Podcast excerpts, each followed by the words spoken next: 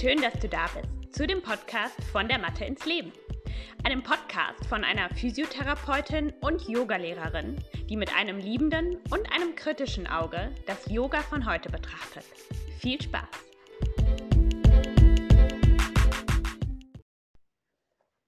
Hallo und herzlich willkommen zu dieser Folge im Podcast von der Mathe ins Leben. Ich freue mich sehr, dass du dabei bist und ich will mal ganz kurz sagen, wo ich gerade sitze. Ich sitze in meinem Badezimmer neben den Putztüchern und mein Mikrofon ist auf einer Badeente quasi abgestellt. Wir haben nämlich gerade hier nebenan im Haus äh, Dachdecker und das ist ziemlich laut. Und ja, Not macht erfinderisch. ähm, aber ich denke, dass das auch so funktionieren sollte. Ich habe heute ein ähm, ganz interessantes Thema und ich wurde inspiriert dazu von einer Followerin auf Instagram. Und zwar hat sie mich gefragt, ähm, ob ich nicht mal eine Folge zum Thema Männer und Frauen im Yoga machen könnte.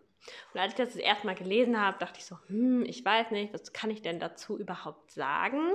Aber schon nach so ein paar Momenten dachte ich, doch, das ist eigentlich ganz interessant und ganz relevant. Und dann habe ich noch so ein bisschen weitergedacht und dann dachte ich, oh nein, aber dann kriege ich ein Riesenproblem mit dem Gendern und dem Bezeichnungen und ähm, also weil männlicher Körper und männliche Person sind ja auch nochmal zwei Paar Schuhe. Und dann dachte ich, okay, ich glaube, wir sollten so flexibel sein, dass man das am Anfang klären kann und dann man auch frei mit den Begriffen Mann und Frau umgehen können sollte.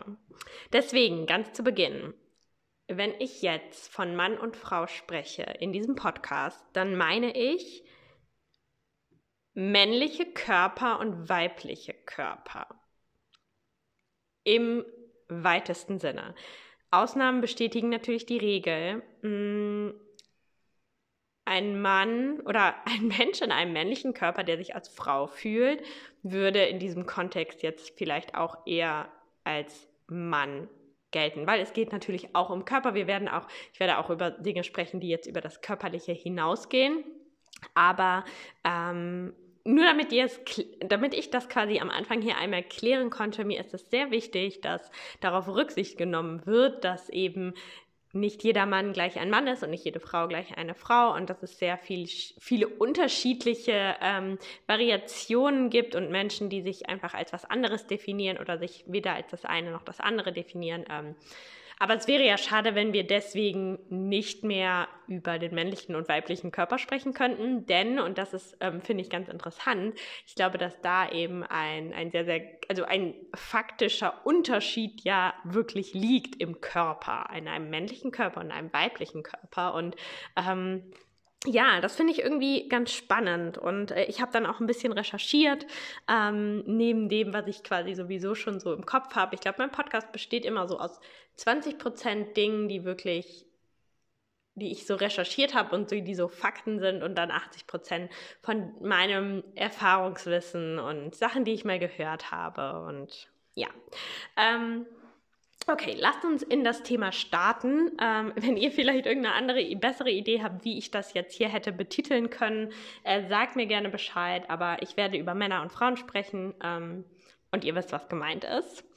Ähm, außerdem vielleicht noch ganz kurz, bevor ich jetzt wirklich starte, sehr, sehr gerne lasst mir Bewertungen da bei iTunes oder bei Spotify, wo immer ihr seid. Ihr könnt mir auch sehr gerne ähm, für meine Website Google-Rezensionen schreiben, wenn ihr meine Arbeit mögt. Das hilft mir natürlich sehr, ähm, um, naja, wenn Leute einfach so über meinen Podcast äh, scrollen oder meine Webseite, ähm, dass ich da halt zeigen kann, wie die Qualität von dem ist, was ich tue. Hm. Und ich biete hier auch sehr viele Dinge kostenlos an, sehr viel Wissen kostenlos an. Und äh, da würde es mich einfach total freuen, ähm, wenn ihr mir da was hinterlasst. Okay, lasst uns beginnen. Ähm, erstmal so ganz, ganz faktische Dinge. Im Schnitt sind Männer 12 cm größer als Frauen und wiegen 10 bis 20 Kilo mehr als Frauen. Zum männlichen Körper er ist eher Extremitäten betont, das heißt eher betont auf den Armen und den Beinen. Und der weibliche Körper, der ist eher rumpfbetont, das heißt eher im Zentrum. Ähm, bei Frauen liegt das Herz- und Lungenvolumen kleiner. Es ist also sowieso kleiner, weil eine Frau kleiner ist, aber auch relativ gesehen hat die Frau im Vergleich zu ihrem Körper ein kleineres Lungenvolumen und ein kleineres Herzvolumen als der Mann. Außerdem haben Frauen mehr Fettanteil, wenn man das gesamte Bindegewebe betrachtet, ähm, und weniger Muskelanteil als die Männer.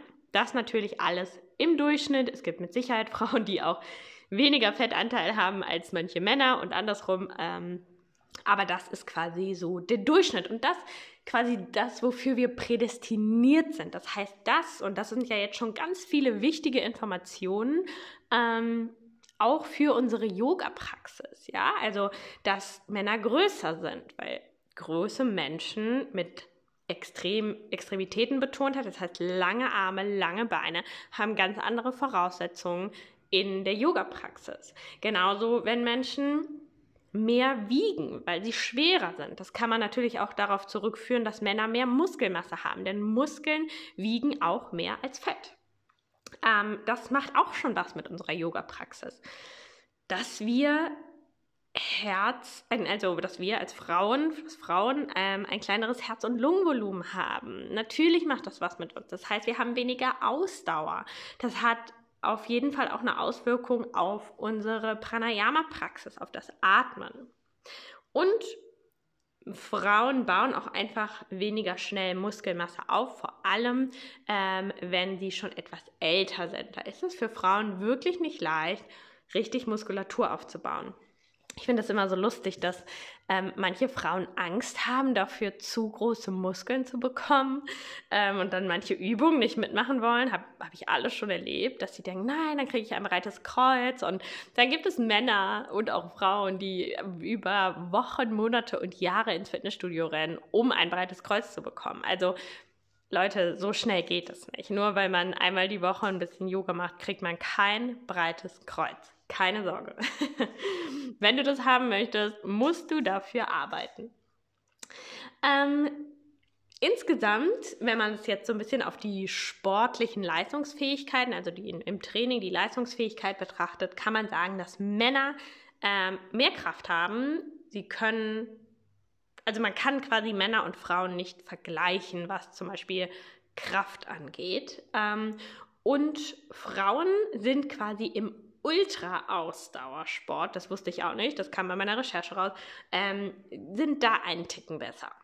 Naja, da kann man jetzt sagen, Ultra-Ausdauer ist jetzt nicht unbedingt etwas, was wir im Yoga brauchen. Also Ultra-Ausdauer ist quasi sowas wie ein, ähm, also so ein wirklich super langer Lauf, also ein Marathon zum Beispiel. Ähm, Genau. Das heißt, das ist etwas, wo wir jetzt nicht wirklich einen Vorteil haben im Yoga. Das heißt, wenn man sich das jetzt mal so ein bisschen betrachtet, alles zusammen, würde man nicht unbedingt sagen, dass Frau, Frauen oder ein, ein Frauenkörper besser fürs Yoga gemacht, geeignet ist als ein männlicher Körper. Ähm, und es ist ja auch so, wenn man jetzt mal so ganz zurückgeht, ich glaube, die meisten von euch wissen das, ist es ja tatsächlich so gewesen, dass früher Yoga auch nur für Männer gedacht war und dass Männer auch diese Praxis geschaffen haben. Das waren keine Frauen und es war Frauen auch verboten, diese ähm, Praxis überhaupt auszuführen. Ja, das heißt, das Ganze ist auch entstanden durch Männer. Ähm, und erst jetzt quasi in den letzten Jahrzehnten ähm, ist es dazu gekommen, dass Frauen ähm, diese Praxis für sich entdeckt haben und jetzt eben auch dominieren, würde ich sagen. Ähm, zumindest von dem, ja, in der Yoga-Welt, in der ich mich befinde, gibt es sehr, sehr viel mehr Frauen. Kleiner Fun Fact, das habe ich auch in meinen Newsletter geschrieben, weil ich es so verrückt finde. Ich hatte in der ganzen Zeit, wo ich jetzt Social Media mache, was ja jetzt quasi länger als ein Jahr ist, ein bisschen, ähm, nicht ein einziges Mal Kontakt mit einem Mann auf Social Media. Das heißt, es war nicht einmal ein Mann, der ähm, Interesse an meiner Arbeit gezeigt hat, an einem Personal Training, an der Fortbildung, die ich gebe. Ähm, es sind wirklich nur Frauen. Und die meisten, die mir folgen, sind auch Frauen und die allermeisten, die diesen Podcast hören, sind auch Frauen. Also wenn hier ein Mann zuhört, bitte schreibt mir. Ich finde das wirklich. Und von einem weiß ich es sogar, das ist ein Schüler von mir. Ähm, hallo an dieser Stelle. Ähm, aber wenn es noch andere Männer gibt, äh, dann sehr gerne meldet euch mal bei mir, ähm, weil ich das schon sehr ähm, beeindruckend finde, dass das wirklich nur an Frauen geht. Ähm, und jetzt kommt ein Satz, den ich super spannend fand bei der Frage, denn die wurde auch auf Instagram gestellt. Warum machen denn so viel mehr Frauen Yoga als Männer? Und in meiner Recherche habe ich in so einem Blogpost gelesen, ähm, diesen Satz. Männer tun gerne etwas, was sie gut können. Sie arbeiten weniger in Defizitarbeit und mehr, sie konzentrieren sich mehr auf ihre Stärken. Und das fand ich so ein interessante Sichtweise auf die Dinge, denn ich glaube tatsächlich, dass das stimmen könnte. Ähm, dass Frauen einfach von ihrer Natur aus her schon kritischer sind, also kritischer vor allem mit sich selber und ähm, Frauen ja ganz häufig auch so dieses Verlangen haben, wir wollen uns gesund ernähren, wir wollen ne, irgendwie natürlich vielleicht auch im Zusammenhang, ne, dass man die Familie gesund ernähren möchte. Frauen ähm, haben da, glaube ich, eher so auch dieses Verantwortungsbewusstsein ihrem Körper gegenüber und wollen dann Yoga machen, um eben an diesem Gesundheitsdefizit, sage ich mal, zu arbeiten, sei es jetzt körperliche oder mentale Gesundheit. Und ähm, konzentrieren sich nicht so auf das, was sie können. Und Männer aber im Gegenteil, wenn man das jetzt mal nur auf das Körperliche bezieht, würden sich ja dann vielleicht eher auf Krafttraining, auf Fußball, auf so einen Mannschaftssport konzentrieren, wenn das ihre Stärken sind und sich weniger mit dem beschäftigen, was sie nicht so gut können. Und das fand ich so interessant. Und wenn ich das jetzt so sage, möchte ich gar nicht stigmatisieren. Es gibt natürlich auch Männer, die Yoga machen und die darin richtig gut sind und die auch an ihren Defiziten arbeiten. Ja, also das ist jetzt auch gar nicht mein Satz gewesen. Und wenn ich über all dieses spreche, dann finde ich, man kann Menschen nicht in einen Topf werfen. Aber um Dinge zu verstehen, müssen wir halt auch ähm, manchmal oberflächlich an die Dinge rangehen und erstmal verallgemeinern, bevor man dann ins Detail gehen kann. Ähm, naja, und dann finde ich, haben wir als Yoga-Lehrerinnen auch die Aufgabe vielleicht, ähm, diese Stärken ein bisschen zu, zu, betonen, wenn wir mit Männern zusammenarbeiten im Yoga. Ähm, ganz häufig ist es ja so, dass vor allem die Beweglichkeit ein Defizit ist bei den Männern. Und ja, es ist natürlich so, dass Frauen einfach vom Bindegewebe her ein bisschen schwächer sind und deswegen meist beweglicher, aber meistens machen Frauen auch ähm, Sportarten oder machen Dinge in ihrem Alltag, die dazu führen, dass sie beweglicher bleiben. Zum Beispiel ähm, Frauen machen eher Arbeiten, bei denen sie zum Beispiel auf dem Boden sind. Ja, wenn ich mein, auf mein Kind aufpasse, ich, ich verbringe so viel Zeit auf dem Boden und dadurch werden zum Beispiel die Hüftgelenke oder die bleiben dadurch mobil, die sind mobil. Ähm, man, man bleibt einfach viel in Bewegung. Generell ein Haushalt zu schmeißen, ja, immer wieder Sachen vom Boden aufzuheben und so weiter. Das sind einfach Dinge, die einen beweglich halten. Und ich glaube, wenn man jetzt sich so eine ganz klassische Hausfrau vorstellt, ähm, auch das ist wieder was. Also ich finde es wirklich schwierig und deswegen habe ich darüber nachgedacht, ob ich diese Folge mache oder nicht, weil ich eben gar nicht in diesen zwei Rollen denken möchte ähm, und das auflösen möchte. Aber ich möchte auch verstehen, warum diese großen Unterschiede auf körperlicher Ebene da sind. Also bitte ähm, verzeiht es mir, wenn ich hier in solchen, ähm, ja, in solchen eigentlich nicht angemessenen Rollenbildern spreche. Ähm, genau, und das heißt Beweglichkeit per se, ähm, es ist nicht so, dass, dass Männer unbeweglich sind. Wenn die von Kind an sich quasi im Bewegen bleiben und sich immer wieder mobilisieren und da drin bleiben, dann dann sind Männer auch beweglich oder die können auch eine gute Beweglichkeit und eine gute Mobilität haben. Und das ist nämlich das, das ähm, Allerinteressanteste daran, wenn Männer nämlich beweglich sind, sind die dabei meistens trotzdem auch noch kräftig. Das heißt, sie sind stark dabei. Und das ist das Allerwertvollste, wenn wir sowohl mobil sind als auch kraftvoll und stabil. Also Mobilität und Stabilität, wenn das quasi miteinander einhergeht, das ist das gesündeste für unseren Körper. Und das heißt, wenn Männer sich einmal überwinden und üben und in die Mobilisierung reinkommen, dann ist es tatsächlich so, dass sie eigentlich mh, hm, stärker sind in dieser Praxis und körperlich sehr, sehr gut für das Yoga aufgestellt sind. Außerdem, und das ist eine Komponente, die, ähm, ja, ich weiß gar nicht, ob es dazu Studien gibt. Ähm, ich habe da nicht nach recherchiert, aber ich würde jetzt mal tendenziell sagen, dass Frauen koordinativ oftmals etwas stärker sind. Vielleicht, weil sie sich auch ein bisschen mehr mit dem eigenen Körper auseinandersetzen, den eigenen Körper mehr kennen. Ähm, dass sie zum Beispiel, ähm, ne, wenn man jetzt Sachen, Übungen, Asanas beschreibt oder auch Transitions beschreibt, dass das einfach so ein bisschen bisschen flüssiger manchmal läuft und dass diese Koordination da drin ist. Das kann natürlich auch daran liegen, dass vielleicht Frauen mal in ihrem Leben geturnt haben, getanzt haben, dass da einfach mehr koordinatives Lernen schon stattgefunden hat ähm, und dass Männer vielleicht andere Dinge vorher getan haben oder gar nichts getan haben. Ähm, also das hat natürlich immer auch was damit zu tun, was hat dieser Mensch vorher gemacht. Aber das ist auch was, was ich öfter mal beobachte, dass es auch manchmal koordinativ für Männer schwieriger ist, ähm, Bewegungen umzusetzen. Aber, und das muss ich auch sagen, die meisten Männer, die zum Yoga kommen, die kommen dann auch wirklich regelmäßig und die sind dann auch meistens sehr, sehr gut. Deswegen, ich spreche gar nicht über die Männer, die schon zum Yoga kommen. Ich glaube, ich spreche hier auch eher über die Männer, die halt ähm, nicht kommen und das auch nicht unbedingt in Erwägung ziehen oder die sich auch nicht wohlfühlen.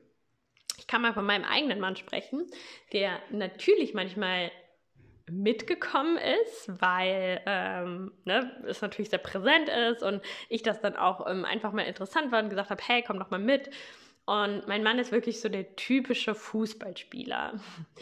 Und der hat immer gesagt, ich hasse das. Ich hasse jede Sekunde von diesem, diesem Kurs. Es ist für ihn, es ist für ihn sehr, sehr anstrengend, ähm, bei sich zu bleiben, in dieser Ruhe, das koordinativ ausführen. Er hat da auch gar keine Motivation zu, diese Körperspannung zu halten. Also das ist wirklich was und das macht ihm auch einfach keinen Spaß. Mm.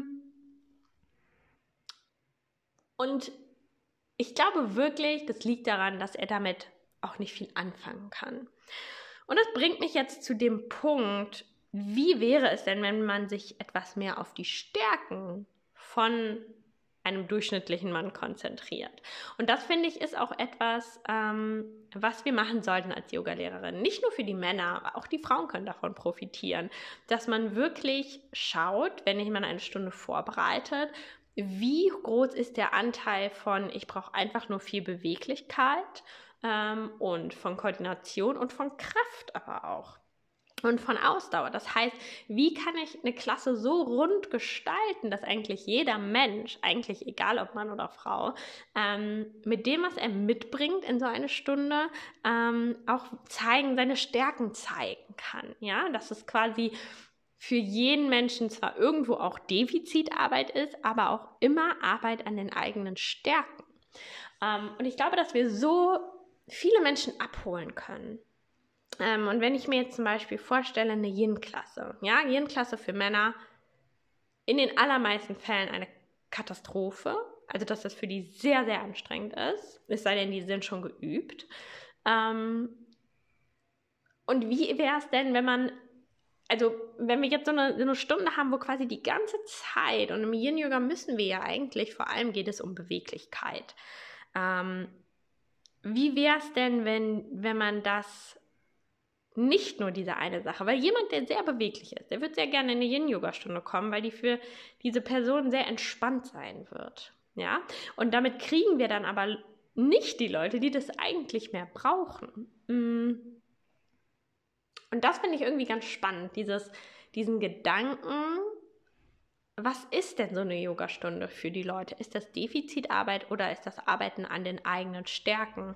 Und ähm, ich finde es total wichtig, dass wir das auch fokussieren, dass wir unseren Schülern und Schülerinnen immer auch etwas geben, was sie können, dass sie Erfolgserlebnisse haben. Ja, dass wenn wir jetzt zum Beispiel eine Gruppe haben und ein Teil ist sehr beweglich, kann das sehr gut umsetzen und der andere Teil ist weniger beweglich, aber sehr kräftig und sehr stark, dass man dann auch die Klasse so ausgleicht, dass von allem etwas da ist und jeder quasi sowohl an den Stärken als auch an den Schwächen arbeiten kann. Ähm, ich glaube, dass das eine Art und Weise ist, wie man vielleicht Männer auch mehr integrieren könnte in so eine Stunde. Was ich ganz wichtig finde, ist, dass das nicht ähm, mm, keine Witze darüber gemacht werden. Das habe ich auch schon sehr oft erlebt, dass dann ähm, es wird eine Asana gemacht, die einfach mm, ja viel Beweglichkeit erfordert, äh, vor allem in den Hüft- und Beckenbereich. Da ist es für Männer einfach wirklich schwer. Das ist zum Beispiel auch eine Sache, die sehr unterschiedlich ist. Das männliche Becken und das weibliche Becken ähm, ich glaube, die Gründe dafür sind relativ einleuchtend. Ne? So ein männliches Becken muss niemals so weit auseinandergehen, dass da ein, ähm, ja, ein menschlicher Kopf durchpasst. Ähm, und ein weibliches Becken schon. Das heißt das, also guckt euch das gerne mal, wenn euch das interessiert, ähm, einfach an. Gebt mal ein weibliches Becken, männliches Becken im Internet und äh, da findet ihr ähm, den Unterschied. Es ist sehr, sehr unterschiedlich aufgebaut. Die Bänder sind, haben eine ganz andere Stabilität bei Männern. Das heißt, alles, wo es in irgendeiner Form um einen Spagat geht, um das Öffnen der Beine, der Hüftgelenke, das ist für Männer einfach wirklich schwieriger. Und wenn man dann in eine Asana kommt, wo das so ist und die Männer, die hängen dann alle da auf halb acht, finde ich das irgendwie sehr unangemessen, da Witze drüber zu machen. Oder, also das habe ich schon echt oft er erlebt, dass, ne, also manchmal will man ja auch so ein bisschen Späße machen als Yogalehrerin, ähm, was ja auch völlig richtig ist. Und dass man dann aber eben darauf bezogen Witze macht, Finde ich irgendwie schwierig. Also ich glaube, ich kann mich auch nicht, ich habe vielleicht auch schon mal gemacht. Ne? Also sage ich gar nicht, dass ich das nicht gemacht habe, aber so im Hinblick jetzt, wo ich dieses Thema einfach mal so ein bisschen mh, mm, im Vordergrund habe, denke ich, ist es irgendwie nicht fair, weil wir würden ja auch nicht Witze darüber machen, äh, dass die meisten Frauen kein Chaturanga können. Also einfach so vom Verhältnis, weil das ja die meisten äh, in der Klasse ausmacht, die Frauen und ähm, Genau. Es ist, ich finde es wirklich schwierig, so stigmatisieren über Männer und Frauen und zu sagen, jetzt, ne, die Frauen können kein Chaturanga, das ist natürlich auch gar nicht so. Also ich hoffe, ihr versteht, dass ich das immer alles nur ähm, sehr, sehr allgemein meine. Ähm, dann kam auch noch die Frage auf, wie es denn mit der Sprache ist, die wir nutzen können. Und äh, das finde ich sehr interessant. Ähm, weil ich glaube, dass das auch, also wir wollen ja mit Sprache Menschen ansprechen. Ähm, und wenn wir gewisse Wörter sagen, gewisse Geschichten erzählen, dann werden sich immer die einen etwas weniger und die anderen was mehr angesprochen fühlen. Ähm, und es gibt mit Sicherheit auch eine etwas männlichere und weiblichere Sprache. Ich glaube, wir sollten immer in der Sprache sprechen, die ganz natürlich aus uns kommt. Aber man kann natürlich auch da, genau wie bei den körperlichen Schwerpunkten, auch da Schwerpunkte setzen. Ja, also dass man vielleicht, ähm, wenn dann mal, man hat zum Beispiel eine Klasse nur mit Frauen und dann kommt mal ein Mann dazu und ähm, da kann man mit Sicherheit so ein bisschen darauf achten. Es fängt ja schon bei körperlichen Dingen bei der Sprache an, ne? dass man zum Beispiel nicht sagt, leg den Block in Höhe des ähm, BH-Trägers. Es wäre einfach nicht angemessen, wenn da ein Mann im Raum ist, weil der kann damit nichts anfangen und dann fühlt er sich wahrscheinlich auch direkt ausgeschlossen.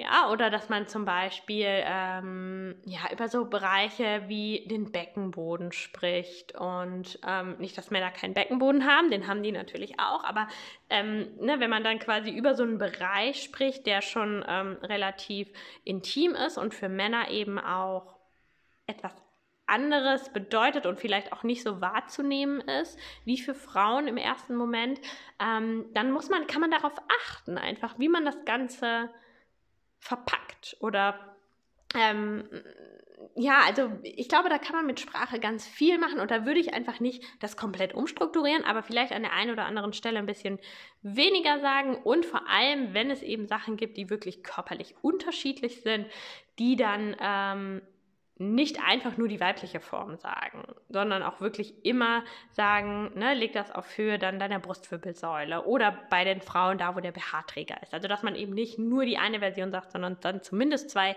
Angebote macht, sodass der Mann sich dann auch was darunter vorstellen kann. Ähm, das sind ja, das sind Sachen, also ich glaube, dass man da schon drauf achten kann. Und die Frage ist ja auch, ähm, wollen wir oder was heißt ist das die Frage? Also ich finde zum Beispiel, ich glaube, dass die Energie in einer Klasse mit 50-50 Verteilung, 50% Männer, 50% Frauen, dass das die optimale Energie ist. Denn wir haben ja männliche und weibliche Energie, ja, wir haben Yin, die weibliche Energie und Yang, die männliche Energie. Was natürlich jetzt gar nicht nur auf Mann und Frau als Menschen bezogen ist, sondern auch auf andere Qualitäten. Aber ich glaube schon, dass wir alle davon profitieren können, wenn wir ähm, gemischte Kurse haben. Und da würde es mich auch sehr interessieren, was eure Erfahrungen sind. Ich weiß, ich habe ähm, zum Beispiel mal in, an der Uni äh, zu Köln äh, einen Yogakurs unterrichtet und der war relativ gemischt. Es waren schon auch mehr Frauen, aber da waren schon auch einige Männer bei. Ähm, und ich hatte auch einmal in einem Fitnessstudio einen Kurs und da hatten wir sogar manchmal mehr Männer als Frauen. Und ich fand das wirklich ich fand das immer richtig gut. Ich habe mich, ich habe, ich fand die Energie in solchen Klassen immer sehr, sehr gut, weil es eben so divers ist und weil wir dann auch Unterschied, weil meine Stunden dann auch anders waren, weil ich natürlich das angepasst habe. Ich habe meinen Unterricht so angepasst, dass meine Schüler alle was damit anfangen können. Und das ist ein genereller Tipp von mir. Pass deinen Unterricht immer an die Menschen an, die vor dir sind, weil das bringt denen gar nichts, wenn du dein Schema F fährst und die aber mit, ich sag mal, 50 Prozent der Asanas, die du machst, nichts anfangen können. Ja, also da muss man immer anpassen und das ist eine Aufgabe als Lehrerin. Das wäre so wie, äh, man möchte eine Sprache Menschen beibringen und man sagt aber Dinge, die die gar nicht verstehen. So lernen die halt diese Sprache nicht. Ja, also man muss schon die Menschen da abholen, wo sie stehen.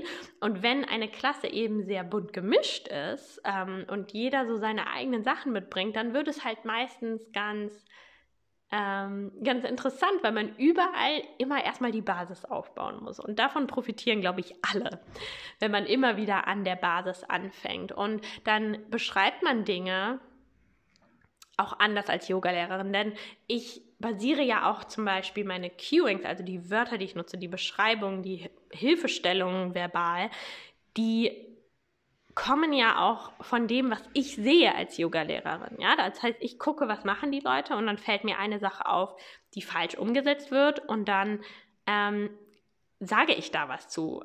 Auch wenn es dann vielleicht nur für die eine Person ist, aber ich sage es dann quasi im Gruppenkurs. Und wenn ich dann sehe, was Männer mir zeigen, dann sage ich natürlich auch andere Dinge. Ähm, und ich glaube, dass das wirklich was ist, wovon alle profitieren können. Und was wir nicht machen sollten, glaube ich, ist, einen Yogakurs nur für Männer oder nur für Frauen zu machen. In so ganz speziellen Gruppen kann das vielleicht sinnvoll sein, ja, also wenn es jetzt zum Beispiel auch irgendwie um so eine Form von, weiß ich nicht, Traumabewältigung oder sowas geht, ne, da kann das vielleicht Sinn machen irgendwie oder ein Zyklus, ne, also dann ist natürlich klar, dass das dann ein Frauenkurs ist, aber ich meine jetzt, wenn man jetzt wirklich so einen ganz normalen Frauen, ähm, ganz normalen Yogakurs hat, ähm, ohne ein spezifisches Thema, glaube ich, können wir eher sehr stark davon profitieren, die äh, Gruppen zu mischen. Und es ist absolut nicht so, dass Männer schlechter im Yoga sind ähm, und Frauen besser darin sind. Die sind einfach anders darin. Und ähm, ich glaube, dass Männer auch sogar noch sehr viel mehr von dieser Praxis profitieren können und dadurch ein Potenzial ähm, entwickeln können, was total gut ist. Und ich glaube, dass Frauen zum Beispiel ganz häufig durch Yoga mehr in ihre äh, Selbstfülle kommen, in, ihre, in ihr Selbstbewusstsein kommen. Ähm, also, dass sie da quasi das rausziehen und Männer die vielleicht schon generell etwas selbstbewusster sind, die können so ein bisschen mehr auf das kommen, was sie eigentlich, also die können vielleicht ein bisschen mehr in, in Kontakt zu ihren Gefühlen kommen und so ein bisschen mehr ins Reflektieren kommen und dadurch dieses Selbstbewusstsein einfach noch mehr fundieren wenn das Sinn macht. Ähm, ja, ich glaube, dass jeder Mensch auf dieser Welt von einer Yoga-Praxis profitieren kann. Und ähm, finde das ein ganz, ganz spannendes Thema ähm, und würde mich tatsächlich sehr darüber freuen, wenn äh, mir mal ein Mann seine Meinung dazu sagt. Ähm, zu diesem ganzen Thema und ähm, wie, ja, wie man sich in so einem Kurs als Mann fühlt, wo vielleicht 20 Frauen sind und man der einzige Mann ist. Ich weiß es nicht. Ich kann es mir nur vorstellen, wie es ist. Ähm, und was euch eventuell auch wichtig ist oder was vielleicht auch, ja, ich glaube, dass es auch ganz viele Dinge gibt, die wir als weibliche Yoga-Lehrerin gar nicht verstehen und wahrnehmen. Deswegen sehr gerne meldet euch und dann teile ich das ähm, vielleicht in der nächsten Folge mal. Ähm, genau, worauf, worauf wir da noch achten können, weil ich glaube, dass es sehr wichtig ist, dass, ähm, dass man diese Welt für ähm, alle öffnet und äh, wir vielleicht in einigen Jahren dann äh, in ganz gemischten, bunten Yogakursen sitzen. Okay, das reicht an dieser Stelle zu dem Thema. Vielen, vielen Dank für die Inspiration ähm, und ich hoffe, euch hat die Folge gefallen. Denkt daran, mir eine Bewertung dazu lassen und schreibt mir sehr gerne, wenn ihr noch andere Gedanken dazu habt. Und ich wünsche euch noch einen schönen Tag. Tschüss.